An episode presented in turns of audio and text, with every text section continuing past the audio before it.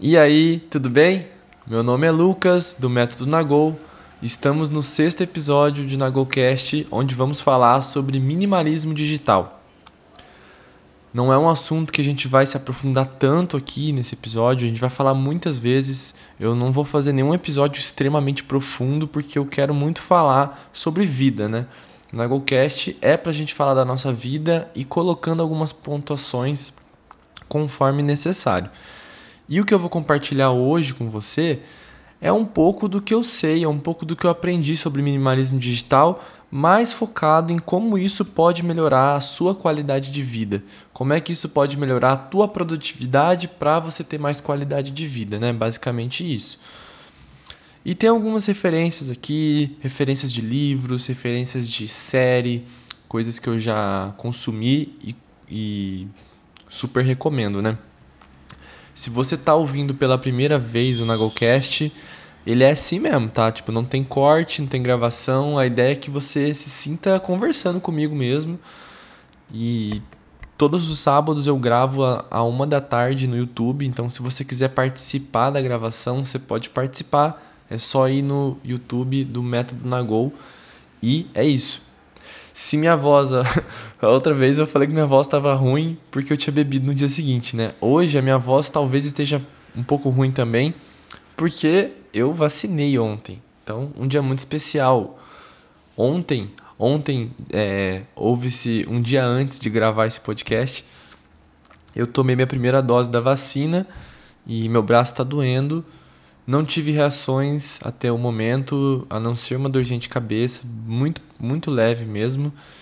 E um, eu tive rinite, né? A minha rinite tacou ontem, então hoje, quando minha rinite ataca de noite, no outro dia eu acordo com uma voz meio zoada. Ah, mas dá pra ouvir, né? Isso que importa. Importa que dá pra ouvir.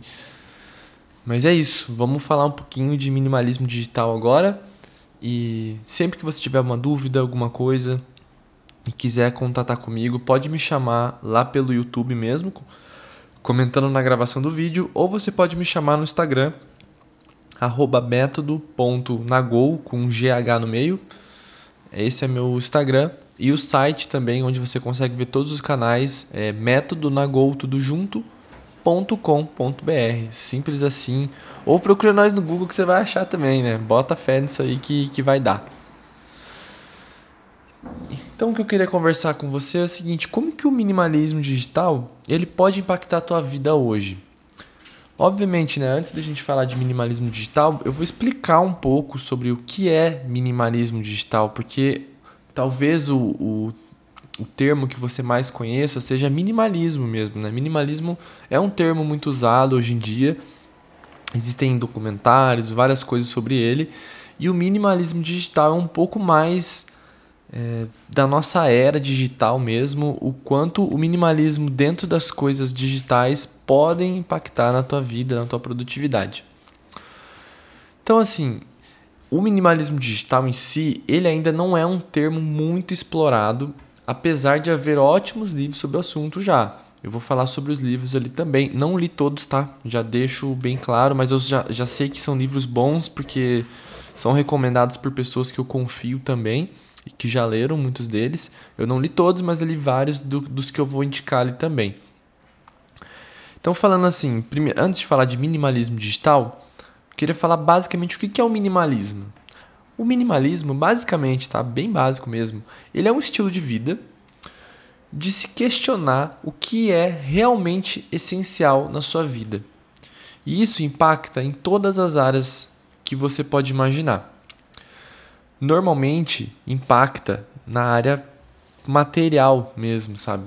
O minimalismo é muito visto na parte material, de pessoas com casas com poucos móveis, a pessoa que usa que tem poucas roupas no teu guarda-roupa, ela só usa o que? Só o que é essencial, né? Por isso que você vê muito, muito, muito essa galera do minimalismo usa muito preto e branco cinza, sabe? Com as camisetas lisa e eles têm várias, várias ideias, assim, do, do tipo, vamos comprar pouco, mas vamos comprar o melhor, o melhor possível. Então, se eu vou usar sempre uma camiseta preta lisa, por que eu vou ficar comprando roupa todo ano, a mesma roupa preta lisa?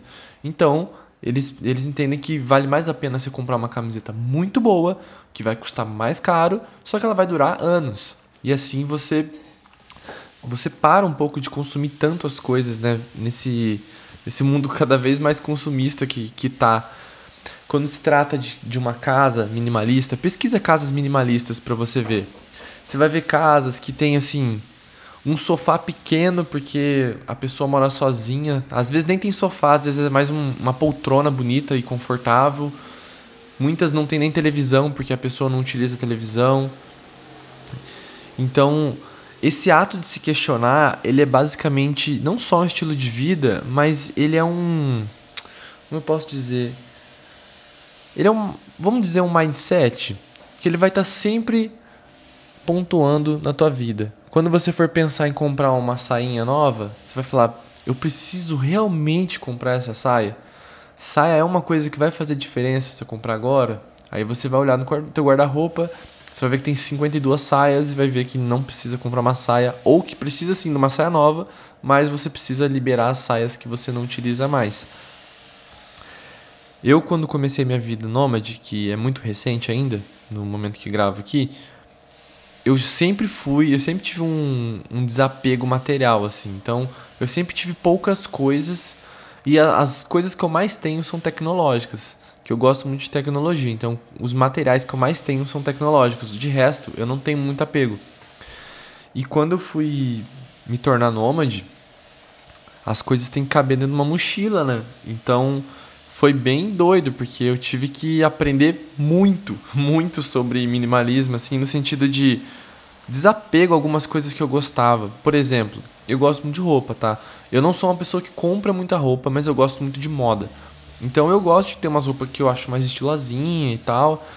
É, por vezes você vai me ver usando macacãozinho, umas paradas que eu, que eu acho diferente, assim, que eu não vejo normalmente homens usando, eu gosto de usar.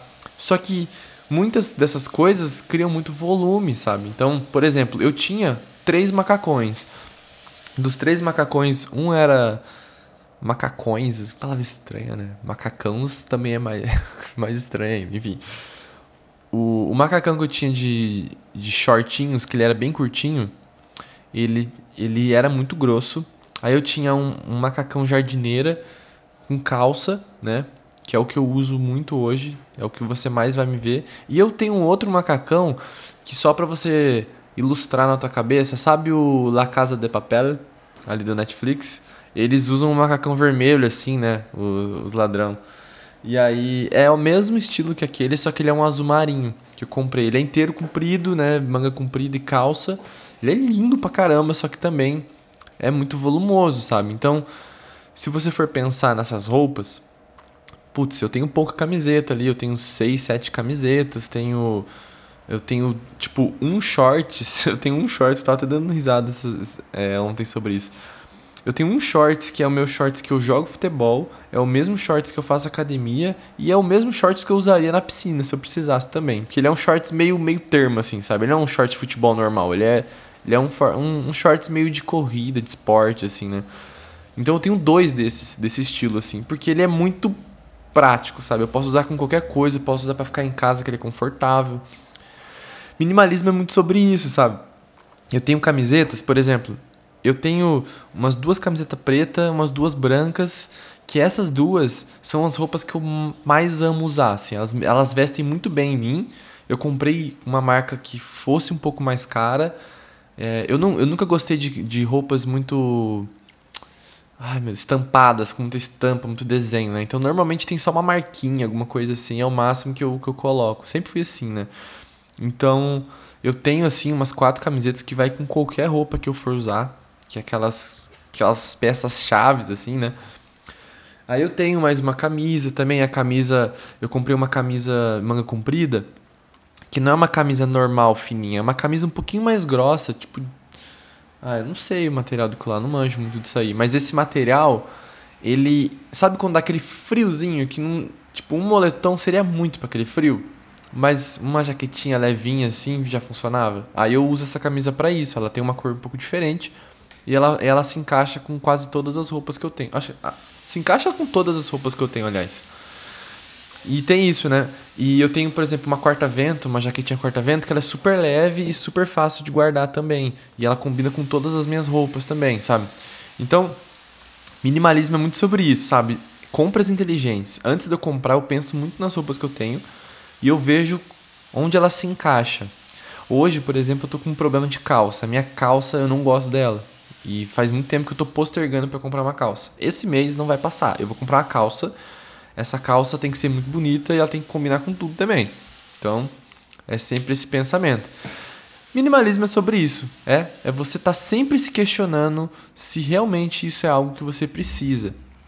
Eu preciso trocar de celular todos os anos? Porque se a gente for, se a gente for na linha da de qualquer marca de celular, tem marca de celular que lança dois celulares por, por ano, se não mais, né? É, a Apple lança um por ano, enfim. Pelo menos um por ano, as marcas são meio que obrigadas a lançar hoje para poder acompanhar o mercado. E se você for acompanhar isso, cara, quanto que você não gasta, sabe, com o celular? E até que ponto é necessário gastar tudo isso com o celular? O celular dura só um ano? Pelo que eu sei, dura bastante, sabe? Então, eu tô com o meu celular hoje, já tem dois anos. Eu tenho. Eu comprei, sabe, sabe aqueles iPhones mais baratos? Sempre tem o SE, não sei o que. O XR, ele era o, o, baratinho da época, quando tava na época do X e tal. Quando eu comprei o XR, já tinha recém saído o 11, pá. Acho que era isso. Aí eu comprei o celular e tô até hoje, mano. Eu não preciso de comprar um celular novo ainda, mas eu pretendo comprar entre o final do ano e, e o ano que vem eu pretendo trocar porque é um material, ele é uma ferramenta de trabalho para mim, né? Tenho Instagram, gravo vídeo, faço coisa o tempo todo pelo celular, então realmente assim, não chega a ser uma necessidade, mas é bom que eu tenha um, um celular bom, sabe? Então, eu tento trocar a cada dois anos, dois anos e meio, assim. Para mim, já tá bom. Mas se, se o celular fosse só um meio de uso, de comunicação normal, só se eu fosse só um usuário de rede social e essas paradas, eu ia ficar com o celular pelo menos mais uns 3 anos. Eu ia ficar uns 4, 5 anos fácil com esse celular aqui, de boa, antes de pensar em trocar. Mas aí vem a questão de que o celular é uma parada que eu uso muito, uma ferramenta de trabalho, e eu gosto muito de tecnologia. Então, para mim é super legal estar tá com um celular mais mais recente e tal. Eu gosto mesmo, né? é muito mais do que necessidade e também é o gosto.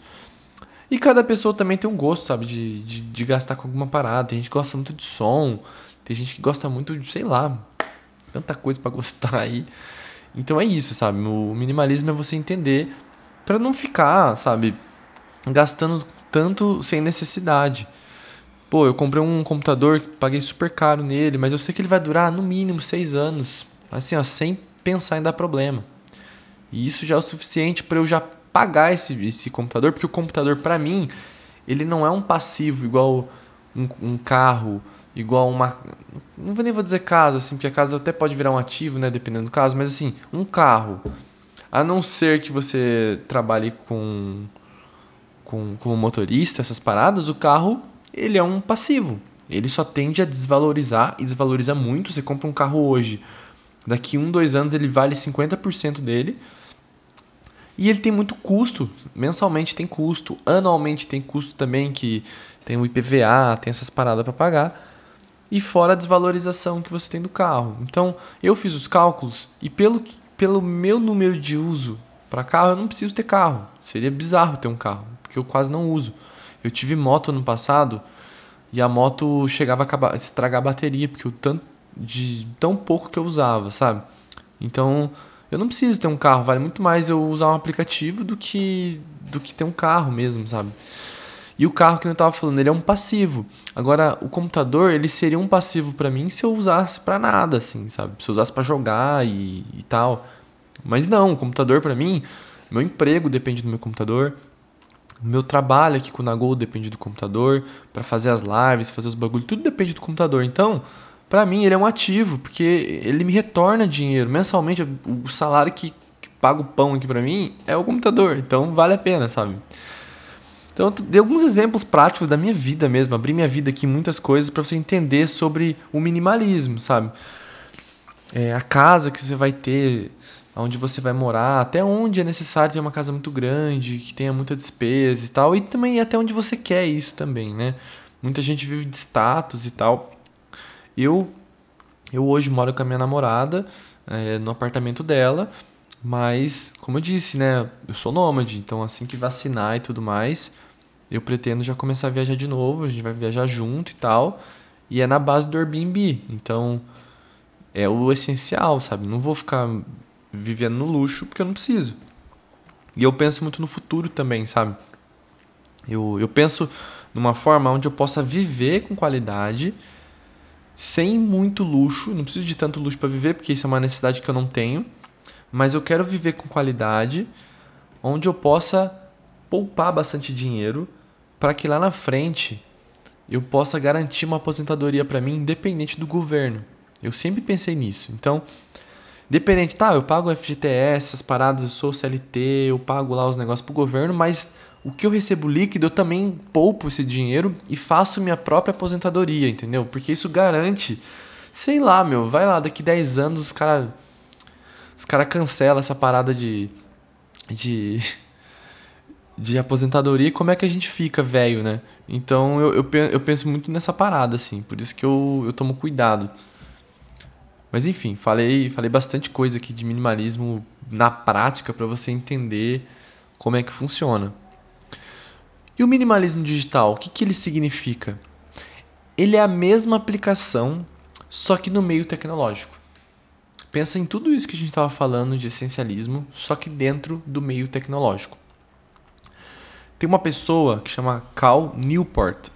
Ele é um escritor eu vou até pesquisar se o Cal Newport é, é, um homem mesmo. Eu sempre. Porque tem uns nomes que você não sabe se é homem ou se é mulher, né? Mas Cal Newport é um homem. E ele é escritor de um dos livros mais. Acho que o livro mais famoso de minimalismo digital. Que eu vou falar depois qual o livro que é e tal. Mas ele fala sobre minimalismo digital uma frase que é a seguinte: ele fala assim, ó. Que o minimalismo digital é a chave para viver uma vida focada em um mundo cada vez mais barulhento que, que a gente entende sobre um mundo cada vez mais barulhento, né? Você já parou pra olhar o Instagram como tá hoje? O TikTok? Cara, eu sempre fico imaginando a imagem de Nova York, né? Aquela parte Times Square da vida, assim. Um monte de luz e caralho, velho. Um monte de carro passando, buzinando, gente passando e tal. Aquela bagunça que você não consegue entender nada que tá acontecendo. E não é diferente não é diferente hoje no meio digital. Quando você pega o Instagram, você tá vendo um story, você só quer ver um story de uma pessoa, aí quando você pula, vem uma propaganda que te manda para um link, aí você sai do link, vem outro link, aí vem outra pessoa fazendo propaganda, aí a gente fazendo dancinha, aí dançando axé pra ensinar matemática, tá ligado? Tipo, uma caralhada de coisa acontecendo ao mesmo tempo, você fica confuso, e o teu cérebro trabalhando ali, e como é que você foca no que você deveria fazer quando o mundo está barulhento dessa forma. Eu, eu, dei um exemplo de rede social, né? Mas isso existe também na internet. Quando você está navegando no computador, você está na, tá na internet fazendo uma pesquisa e está com 50 abas abertas e, e, e, aí tá o sapatinho que você achou bonito, que você pegou o remarket do cara e clicou. Cara, é, é muita coisa acontecendo ao mesmo tempo e como a gente consegue driblar tudo isso, né? E o minimalismo Lembra quando a gente falou? É você se questionar se aquilo ali realmente é essencial para tua vida. E o minimalismo e manter o que é essencial diminui a chance de você se distrair quando se trata do minimalismo digital. Muitas vezes, o problema do seu foco é mais simples de resolver do que você imagina. Eu vou dar um exemplo agora. Tem um outro escritor que chama. Fica tranquilo com os nomes, tá? Eu vou colocar tudo na descrição, tudo linkadinho, o nome dos livros, é, se você está vendo no YouTube também vou colocar. Não esquenta com os nomes não, tá? Tem um cara que chama Barry Schwartz. Ele é autor do livro O Paradoxo da Escolha. Por que menos é mais? Ele é um livro é, que ensina muito designer, tá? Porque quando a gente. É, eu trabalho com design de experiência, né? Quando você trabalha com experiência do usuário, quanto mais foco você tem nos teus, nos teus componentes que você vai colocar no produto, mais fácil de você, de você é, ajudar o usuário a fazer o que ele precisa fazer, que é chegar do ponto A ao ponto B. Seja lá o que for o produto, né? E lá ele defende é, que estaríamos melhor se tivéssemos menos opções no dia e que muitos de nós sofremos mais para fazer a escolha certa. Você já notou como é difícil decidir um livro, ou oh, desculpa, como é difícil decidir por um filme ou por uma série quando você abre o Netflix ou quando você abre o Amazon Prime ou o HBO Max, enfim, Plus, Disney, mais Plus, ah, eu não sei os nomes, enfim. Mas já notou como é difícil escolher alguma coisa? Por que, que é tão difícil a gente escolher um filme? A gente tem um catálogo, a gente tem uma biblioteca de filme ali, de série. Por que, que é tão difícil? Eu já, já, já tuitei isso uma vez, né?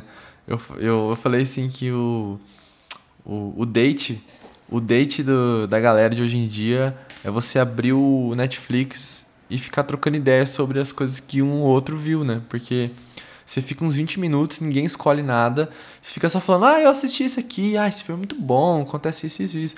Aí passa para outro filme, daí outra pessoa, ah, eu assisti esse aqui, ó, esse filme é bom também. E aí fica uns 40 minutos falando do que um ou outro assistiu, virou um assunto pro date, mas ninguém assistiu porra nenhuma no final das contas, né? Então, eu sempre falo que isso aqui é, é se você tá sem assunto ali com o mozão que você tá conversando, abre o Netflix ali, ó, começa a trocar ideia de filme.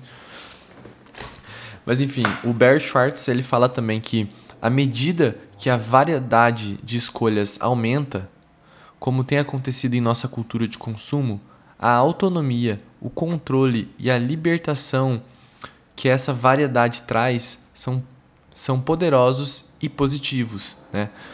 Então, quando a gente consegue ter essa autonomia, é muito importante. Quando a gente consegue. E quando a gente tem uma variedade muito grande de, de escolhas, o que, que tende a acontecer? Tende a deixar a gente cada vez mais ansioso. Né? Quando as, a quantidade de, de escolhas cresce, ele fala também que seus aspectos negativos aumentam gradativamente até nos sufocar. E quando isso acontece, a escolha deixa de ser a fonte de libertação e passa a ser a fonte de fraqueza. Logo que você começa a ler esse livro que chama Paradoxo da Escolha, ele dá um exemplo de quando ele foi comprar uma calça. Que ele falava assim: "Ah, antes, se você está ouvindo um vazamento de som agora, é o maravilhoso, abençoado do Lava Rápido que tem do lado de casa, tá? Vaza mesmo, nós, nós não tem estúdio aqui não. Ele fala assim que antes, quando ele queria comprar uma calça, ele ia na loja de calça e pedia uma calça do número dele e levava. Levava cinco minutos para comprar uma calça. Aí ele conta uma história de quando ele foi comprar uma calça numa loja recente assim e ele gastou mais de 50 minutos para escolher uma calça porque ele não sabia mais qual era a calça que ele usava.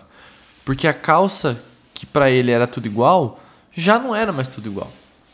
E ele queria aquela calça padrão. Então ele chegava assim: ah, eu quero uma calça. E a mulher falava assim: ah, qual tipo de calça que você quer? Tem essa calça de sarja, tem essa calça skin, tem essa calça não sei o que. Ele, mano, eu quero uma calça, eu quero a calça que eu sempre comprei, a calça normal. E aí ele demorou todo esse tempo para descobrir que o normal dele agora tinha um nome. Então ele, ele precisou descobrir o que, que era o, o novo normal, né? Então, muita, ele falou assim que ele teve várias. É, em vários momentos ele teve vontade de, não comprar a calça, porque ele estava sufocado ali naquele meio de escolhas. E aí, voltando pro Netflix, quantas vezes você não entrou ali no streaming e não escolheu nada para assistir? Olhou, olhou, olhou, olhou e no fim não pegou nada para assistir, né? Isso fala muito sobre o que o Barry fala, né? De, de que isso sufoca a gente, né? A gente perde essa liberdade de escolha. Perdão. Então, assim, isso também, se você for pensar na produtividade, se encaixa perfeitamente quando você coloca uma lista gigante de tarefa para fazer. Aquele monte de tarefa que você começa o dia já totalmente ansioso, ansiosa, porque não sabe o que fazer, não sabe como priorizar aquele monte de tarefa que você colocou na lista. Minimalismo digital também é sobre isso. É sobre você manter o essencial o tempo todo no teu dia. Eu vou dar alguns exemplos aqui, né? De como o minimalismo digital pode estar presente no teu computador, tá? Vou dar um exemplo no teu computador. As notificações que teu computador faz, sei lá, você deixou o WhatsApp aberto e aí fica fazendo barulhinho, Peraí que eu fecho essa porra. Acho que vai melhorar. É, é, o computador, tanto o Windows quanto o Mac, hoje tem as notificações do próprio computador que fica apitando também. Aí tem o calendário, aí tem o aplicativo que você usa que notifica também. Tudo isso você tem que notar o que, que está te, o, quais são as notificações que te atrapalham e quais são as que realmente te ajudam. Eu, por exemplo, a única notificação que tem no meu computador é a do meu calendário, porque é a única coisa que importa para mim. Eu só preciso lembrar dos meus compromissos. Eu não quero saber se tem uma atualização nova no, no aplicativo de, de carta, sabe? Quando eu abrir ele, ele vai me avisar e eu vou atualizar. Ele não precisa me, eu não preciso atualizar na hora. Isso não é uma coisa urgente, sabe? Não é uma coisa essencial para atrapalhar o meu dia. Então, é, as mensagens do WhatsApp, pelo menos para mim, eu não preciso responder ninguém na hora. Eu tenho, por exemplo, no meu trabalho, a gente tem um chat de comunicação. E nós temos tudo, tudo programado que cada um tem para fazer. Então eu posso muito bem colocar horários para responder as pessoas. Eu não preciso estar online 100% do tempo. Eu posso estar eu posso estar me agendando para isso. Por exemplo, eu posso trabalhar 30 minutos e olhar 10 minutos da, do chat, responder as pessoas. Eu posso fazer isso, tá? Esse é o meu caso. Então, eu não preciso que me notifiquem cada mensagem, porque isso vai me deixar ansioso e eu vou querer olhar, eu vou querer resolver. E quando eu vi, eu parei de fazer o que eu estava fazendo. Então, notificações é foda, é muito importante você tomar cuidado com isso.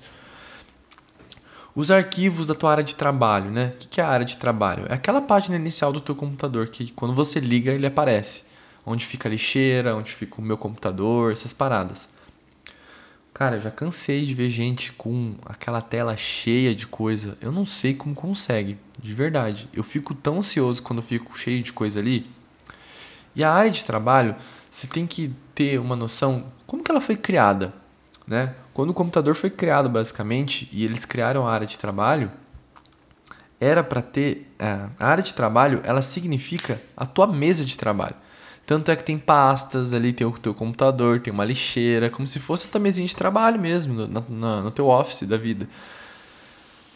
E o que, que isso na prática mostra? Que as pessoas têm uma mesa cheia de coisa e não conseguem achar nada porque está tudo ali.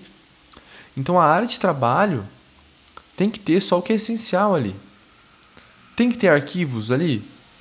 Cara, se tiver arquivos, procura colocar só os arquivos que você está trabalhando na hora. E aí, quando você terminar aquele trabalho, você guarda em alguma pasta, entendeu? Você não deixa ela lá na área de trabalho. A área de trabalho é importante que ela fique livre para que contenha só o que é essencial você olhar naquele momento. Ó, eu vou abrir minha, minha área de trabalho aqui agora, eu vou ver o que, que tem. Ó. Tem um print que eu preciso apagar, que eu fiz para mandar para alguém, e tem uma imagem que eu vou usar ela na segunda-feira. É isso, sabe? eu não tenho mais nada. E se tivesse outra coisa, eu apagaria, porque é isso que importa para mim no momento. Eu não preciso de outra coisa. Então, a área de trabalho, isso o minimalismo digital vai te ajudar a ter o essencialismo na área de trabalho. Sabe aquela pasta downloads que tem no computador? Normalmente ela tá lotada também, né? Porque a gente vai baixando, vai baixando, vai baixando, vai baixando, vai baixando, quando vê tá um caos aquilo ali. Normalmente também os arquivos da pasta download, pelo menos para mim, são arquivos temporários que eu só vou precisar pegar ele e jogar para um, algum uma ferramenta ou para alguma coisa e depois ele não tem mais utilidade. Quando ele tem utilidade, logo que eu baixo, eu já guardo. Porque o que fica ali para mim são coisas temporárias. E aí o que, que eu faço? Todos os dias, no final do dia, eu limpo a pasta downloads, eu deixo só, por exemplo, os downloads que eu fiz no dia que às vezes eu vou precisar de novo, mas os dos dias anteriores eu já apago. E a área de trabalho também eu limpo, que daí eu apago tudo que não, não, não presta ali e deixo só o que é essencial. Normalmente a área de trabalho minha não tem nenhum arquivo, pra você ter noção. Organização das pastas também, né? Como é que você pode ser essencial nas suas pastas? Sabe aquela aquela quando você abre tua, teus documentos ali, tem uma caralhada assim, ó, de, de pasta, lotada de pasta. É muito difícil achar as coisas, né? Então existem algumas formas que você pode organizar as suas pastas, inclusive no, no método Nagol ali no, no YouTube, tem um, um vídeo sobre isso.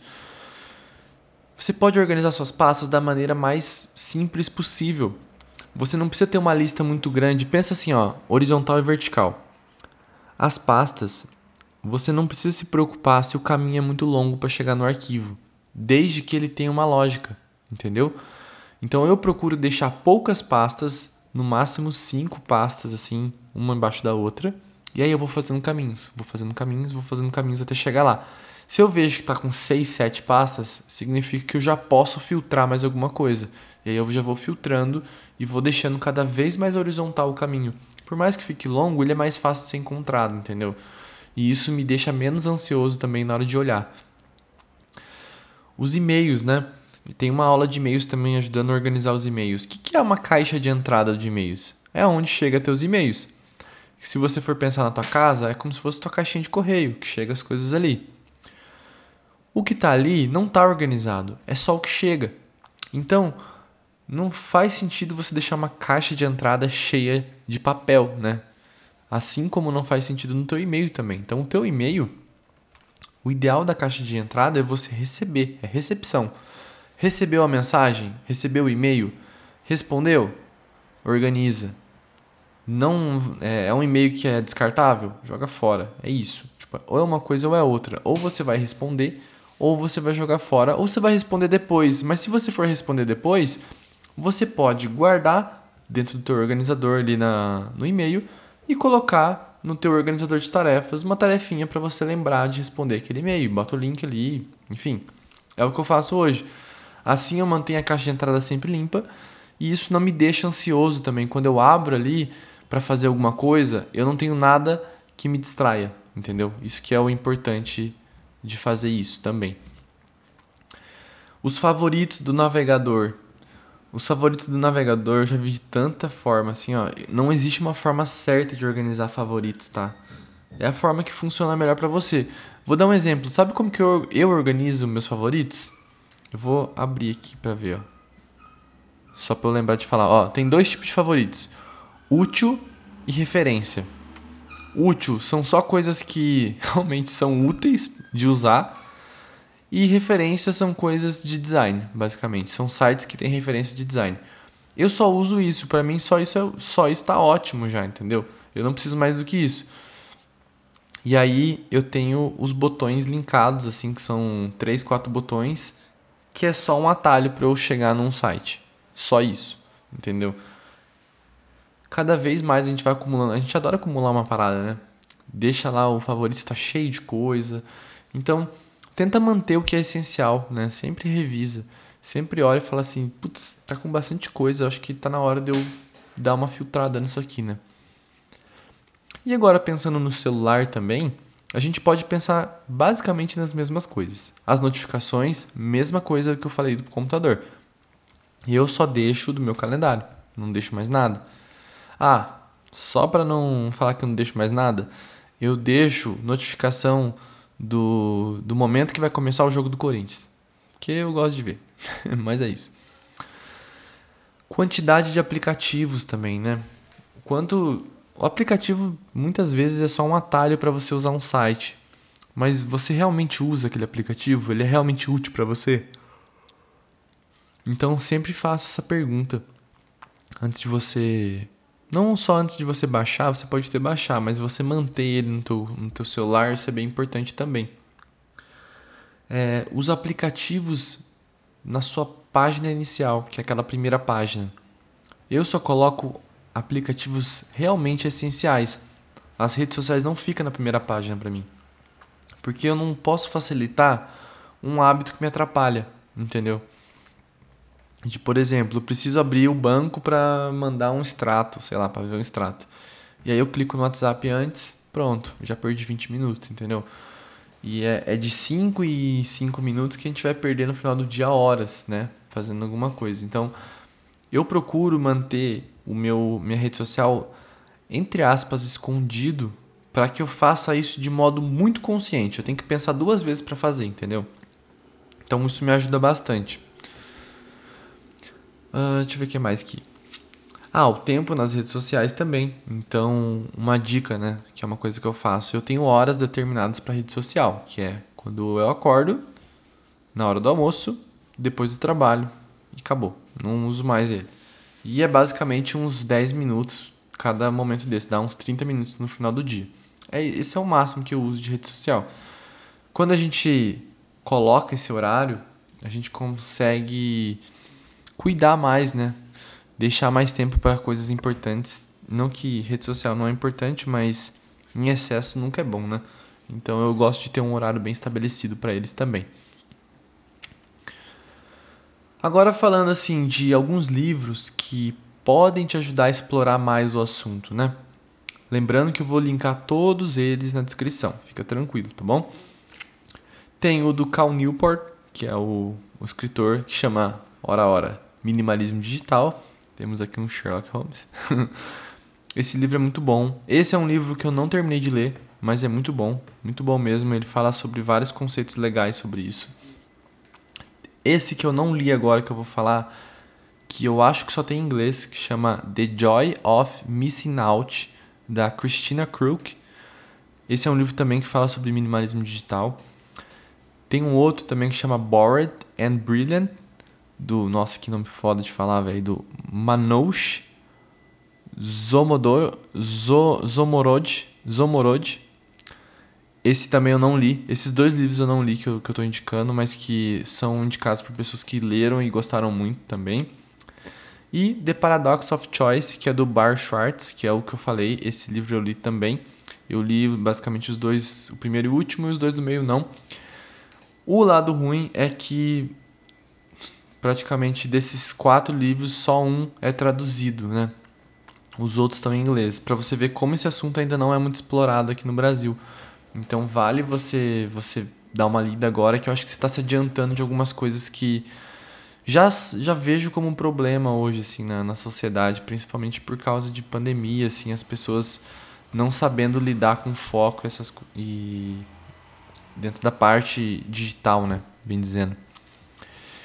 Tem duas séries que eu indicaria, que eu, que eu já assisti, que é muito boas. As duas estão no Netflix. Uma delas é o Minimalismo, que fala sobre minimalismo. É muito legal, é muito legal mesmo esse, essa série.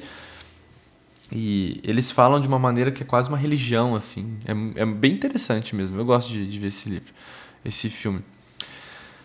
O que eu acho foda, né? Muitas vezes eu vejo os minimalistas são pessoas com muita grana, né?